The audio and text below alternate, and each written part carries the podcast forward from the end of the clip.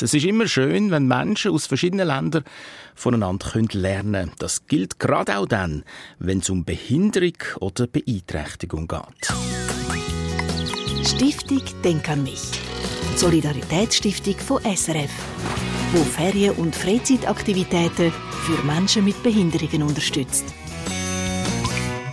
Jeder und jede ist ganz ein wertvoller Teil von unserer Gesellschaft. Unabhängig von Aussehen, Glauben, Sprache und eben auch ganz gleich, ob und wie stark man behindert ist. Das steckt hinter dem Gedanken von der Inklusion.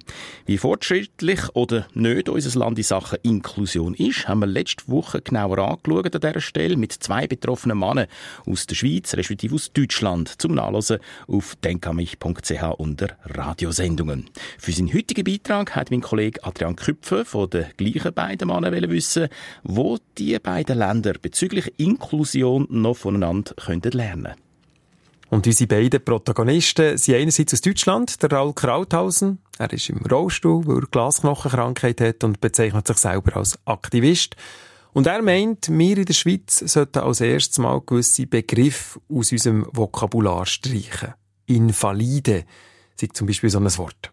Invalide ist ein Wort, das wir zumindest in Deutschland schon seit mindestens 30 Jahren nicht mehr sagen, wenn wir beeinträchtigte Menschen meinen. Auch das Wort Handicap höre ich im Schweizer Kontext sehr häufig äh, im Vergleich zum deutschen Kontext. Das ist auch eher ähm, ein, ein, ein Wort, das etwas kaschieren und schön machen soll, ähm, weil nichtbehinderte Menschen irgendwie ein Kloß im Hals verspüren, wenn sie das Wort behindert oder Behinderung ausdrücken sollen.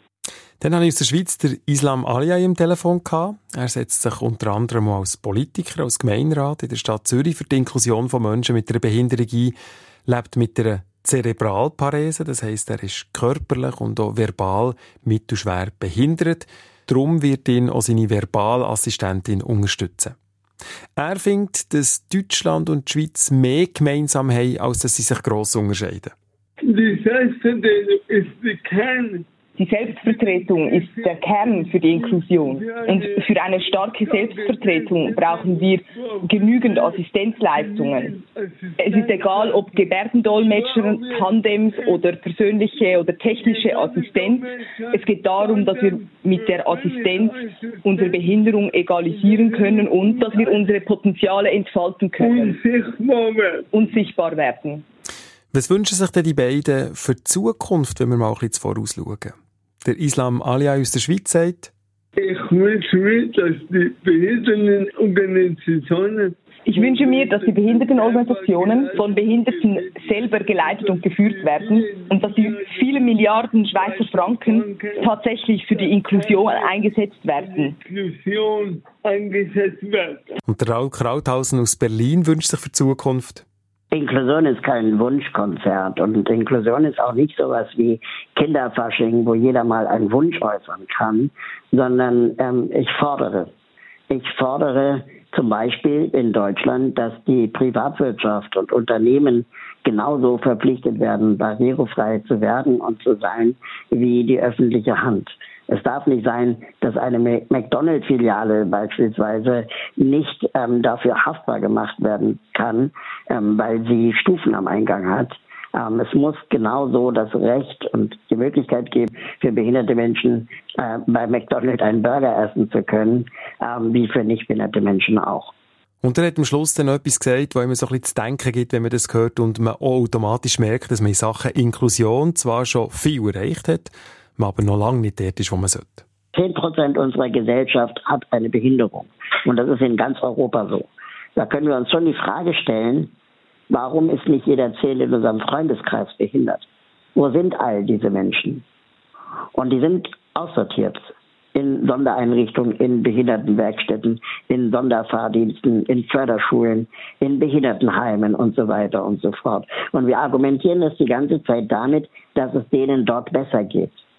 Aber wenn es uns wirklich darum geht, dass es den Menschen dort besser geht, dann haben wir als Gesellschaft auch die Verantwortung zu schauen, wie geht es den Menschen dort.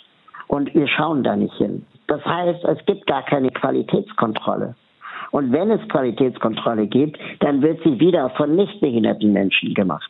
Und das ist ein Problem. Das ist ungefähr genauso absurd, wie wenn wir Frauenhäuser betreiben würden, die von Männern geleitet werden der Beitrag von Adrian Köpfer. Ja, und genau die Inklusion, das Miteinbeziehen von allen, fördert die Stiftung Denk an mich mit ihren Spenden, damit Wünsche und Forderungen vom Islam und dem Raul möglichst gleich Realität werden. Stiftung Denk an mich unterstützt Ferien- und Freizeitaktivitäten von Menschen mit Behinderungen. Mehr Informationen auf denkanmich.ch